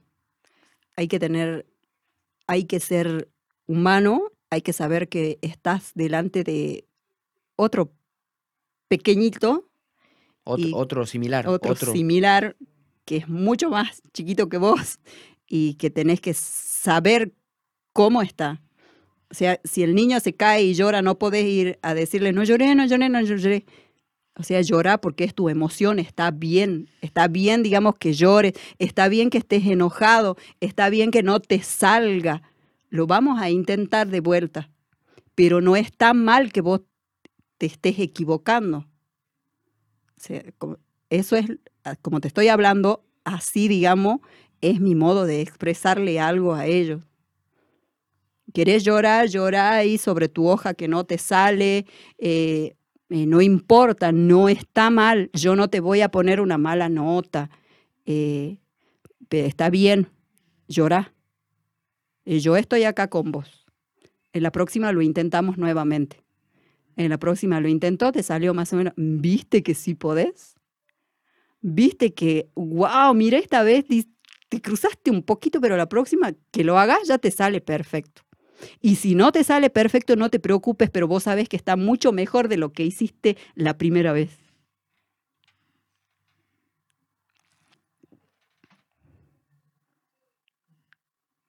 ¿Qué pasó? ¿Hay que paramos o no? Ah, no sé. No, pensé, no, no, no, yo había interpretado. No, sé, ah, Ah, bueno. ah, bueno, nos Ah, quedamos muy... Claro, yo, yo- los dos, no, los dos sí. interpretamos, que algo pasaba. claro, la verdad. O que cállense porque... Él cuando me hace así es porque tengo que guardar el audio. Ah, tienen toda la gestualidad de trabajar los muchachos, Ah, ni bueno, yo estoy entero de eso. Nosotros no sabemos. Sí, sí, bueno, continuamos. No, que cuando yo te haga para esto de sí. Sí, perfecto. ¿Dónde radica, eh, no, no, no, dónde radica no? Eh, ¿Cuál es el mayor sueño que usted tiene ahora mismo con eh, los chicos o con su trabajo comunitario? Es decir, ¿cómo se ve de acá a 20 años? ¿O qué quiere lograr? Lo hablamos varias veces, qué es lo que usted hace, el objetivo que tiene, pero ¿cuál es ese fin máximo al que usted quiere llegar? A nivel educación, eh, saber de que, mm, que nunca se van a rendir ellos. A nivel cultural, eh, hacer, digamos, una unión. eh, empezar, digamos, desde de ellos mismos, ya, digamos, a, a mayores, es decir, de que no exista, digamos, esa rivalidad de culturas, de que ese grupito, digamos, el que está conmigo, va a llegar a ser grande y va a ver a la otra etnia eh, como él mismo. Ese, digamos, es mi, ese es, digamos, mi sueño, de llegar, digamos, a que ellos crezcan, porque, digamos, ya los, los grandes son grandes y ya, digamos, su, su modo de pensar va a seguir siendo el mismo. Entonces yo tomo a los pequeños que están conmigo de decir ellos van a, van a llegar a ser adultos y vas a ver que el guaraní no es el enemigo del wichí y el wichí no es enemigo del guaraní. Y que juntos, digamos, se pueda eh, lograr, digamos, eh, la paz. Otra cosa, ahí añado yo, y ya me dirá usted si es así o no, que incluso que con, no haya ese conflicto con la, con la persona de la ciudad. Exactamente. Porque a veces sin querer uno interpreta o piensa de que hay una especie de conflicto. Y si bien es cierto de que hay conflictos entre todos porque la sociedad no es perfecta, los seres humanos no somos perfectos y tenemos problemas todo el tiempo, eh, quizás esa, ese conflicto no es tal. Quizás cuando una persona de la ciudad se acerca a una comunidad o viceversa, este, uno se da cuenta que son mucho más parecidos de lo que, de lo que de se cree, sí.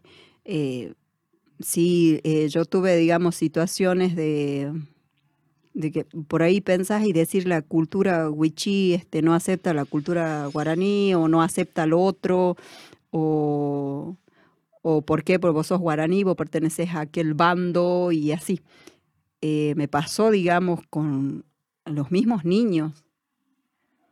Y entonces ahí está el punto eh, clave mío de decir, hay que aceptar al otro con sus costumbres, con su cultura y por ahí pienso de que en sí, digamos, tanto el wichi como el guaraní ya lo traen, ya lo traen su sangre, esto de decir, que son territoriales, de que, no, que esto me pertenece, de que porque la ley me ampara, y, empezar a trabajar, digamos, desde la niñez con ellos y a que ellos, digamos, sientan ese, el sentido de pertenencia, pero de todos, digamos, no solo de uno, de decir yo te acepto, em, esto es mío, compartimos, eh, desde ahí, desde la niñez desde las propias instituciones, digamos, que trabajan con, con, el, con esto de las comunidades, de ver, pero más que nada en los niños, porque ya sos grande, capaz te cueste un poco, digamos, aceptarlo. Hay una frase que dice que a perro viejo no se le pueden enseñar nuevos trucos. Claro. Va más o menos con ese. sí, por ahí. Porque, mira, yo, chicos muy chiquitos, ¿no? De primer grado, segundo grado, cuando comencé con esto, ellos ya lo sentían, digamos, al rincón de Silvinas de como de ellos y de que no podían aceptar a otro niño.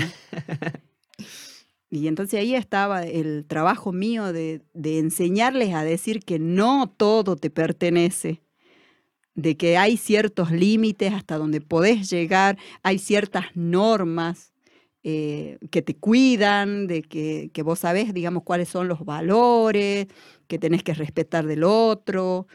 Y, hoy en día somos una familia grande donde hay criollo, huichí, guaraní, y que uno viene de la escuela em, Mariano de Echazú, de la escuela Preti, de la comunidad del amor, el Apacho 1, Cacique Cambay. Entonces, de eso se trata de eso se trata donde no porque vos seas de tal lugar no tenés que venir acá.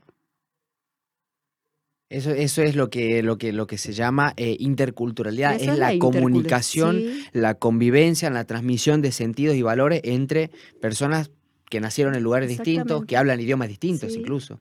Este, pero, la aceptación, digamos, del otro. Entonces, este, trabajarlos con ellos, ¿no? Ya desde, desde ahí, desde donde estoy yo, eh, trabajar. Y se logra, ¿no? Y se logra. ¿Los miembros de la comunidad de Wichí se sienten argentinos? Claro, seguro. No, no, no. Pero ¿sabe por qué lo pregunto? Este, acá se ríen, pero sí, este, lo pregunto. No, no. Voy a explicar por qué hago este tipo de preguntas. Me ha pasado a mí con profesores eh, del nivel superior que a veces me comentan que en la comunidad no se sienten argentinos por el hecho de que lo ven como el, el, hombre de la ciudad, distinto a ellos, lejano. O incluso la, la práctica de no cuidar el DNI. o no, de, no. tenerlo, no, no, tenerlo siempre disponible el DNI cuando se necesita o cosas así. Por eso pregunto si la concepción de argentino es está tomado o no, no porque yo lo piense. Claro, dependiendo de, en qué grupo estás, ¿no? Porque eh, digamos, mi comunidad eh, vos le decís argentino y ellos saben, pero digamos, a ver, ¿cómo tienen definido la palabra argentino? Eh, los chicos, digamos, que están en la escuela, ellos saben que, que son argentinos y que tienen que tener el DNI y que tienen que ir a votar. Ajá. Capaz no pasa, digamos, con esa persona ya mayor, adulta, que viene con otro, con otros conocimientos. Hay otra noción según la edad a veces. Exactamente. Ya, sí. ya, ya. Por eso me, me- por eso me inquietaba hacer esa, esa pregunta que es, bueno, me acordé. Eh, claro, porque si bien vos a ellos le decís que acaso vos sos de allá de, y entonces, y ya te dicen chu o cuimba o ju, ¿entendés? Cualquiera de las Claro, sí. tres. Ahora está bien, comprendo, comprendo. Eh, Claro. Opción de todas las anteriores. Sí, exactamente.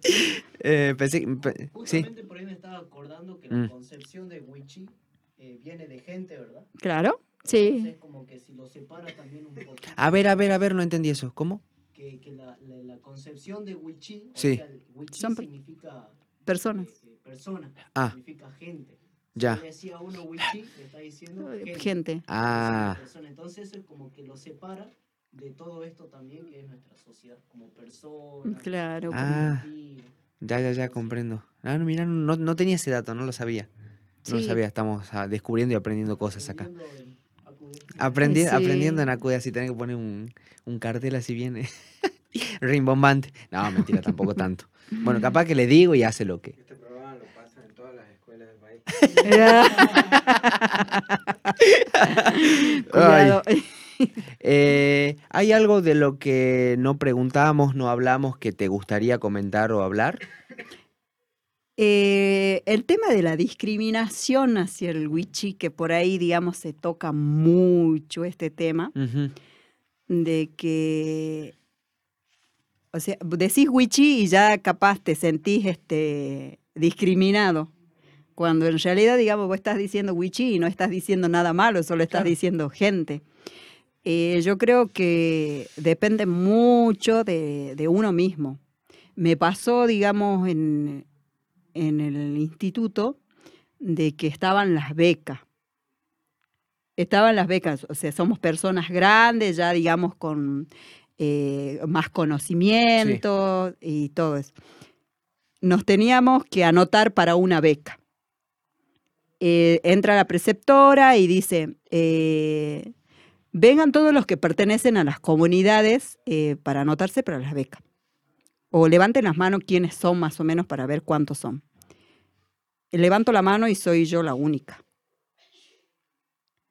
Entonces digo yo, este, wow, digo yo, soy la única. Eh, llega el día en que nos notifican que las becas ya están.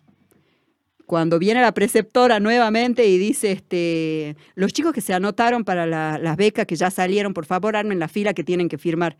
Y éramos una fila terrible. Y digo yo, pero si a la hora de levantar era yo la única. Entonces, todavía, digamos, siguen sintiendo eso de que digan, este, no voy a levantar la mano porque soy de una comunidad y que me pueden mirar mal. Yo creo que hay que cambiar eso. los que me estén mirando, por favor, que no, que no sientan ese menosprecio por sus raíces. Porque, en fin, no te hace ni malo ni te hace bueno. Es lo que sos. Eh, Uno no elige dónde nacer. uno el- y- no elige y entonces sentirte orgulloso de lo que sos. No elegiste, digamos, ser eso, pero sí podés eh, sentir, revalorizar y reivindicarte, digamos, con tu cultura. Eh, y, digamos, y me pareció eso, ¿no? Mira que ya, o sea, ya éramos estudiados, ya sabíamos un poco más. Entonces, si vos ves eh, ese grupo de estudiantes sintiéndose de que si dicen que soy de tal comunidad me, me van a discriminar, ¿te imaginas lo que es la comunidad misma? Que sienten ese miedo al rechazo. Sienten miedo al rechazo esa mamá que va al hospital a pedir un turno con los pies descalzos, con las polleras largas, con el jutí que le llaman al guagüero, donde lleva Claro. a su nene. Eh, ve a una persona y, y yo creo que, que siente eso y que no, no debería ser así. no debería ser así, capaz, digamos, por lo, los recursos que por ahí uno no tiene, pero en sí sos humano y tenés que, eh, no tenés que sentir vergüenza de lo, de lo que sos. Hasta acá entonces con el podcast número 7 de AQD, Silvina Miranda, quedé, pero maravillado. Con, quedé muy a gusto con la entrevista. Espero que cada uno, cada uno de ustedes, eh, tanto los que están acá detrás de cámara, el, todo el equipo de AQD Staff, como cada uno de los que nos escuchan, nos siguen en las redes sociales, valoren y sea de su agrado, hayan aprendido algo. Silvina, muchísimas gracias. Gracias por invitarme y eh, la pasé muy bien. Eh, gracias por los mates y feliz feliz y, siempre es eh, gratificante saber de que uno puede expresar, digamos, lo, que tiene dentro y, yo creo que hay muchísimo más y, que tiene que salir, tiene que salir y muchísimas gracias por el espacio. Gracias a vos por la participación, o a usted, como quieran decirlo. Esto fue el episodio número 7 de AQD Staff, algo que decir, el podcast de AQD. Gracias a todos. Excelente, a mí me encantó.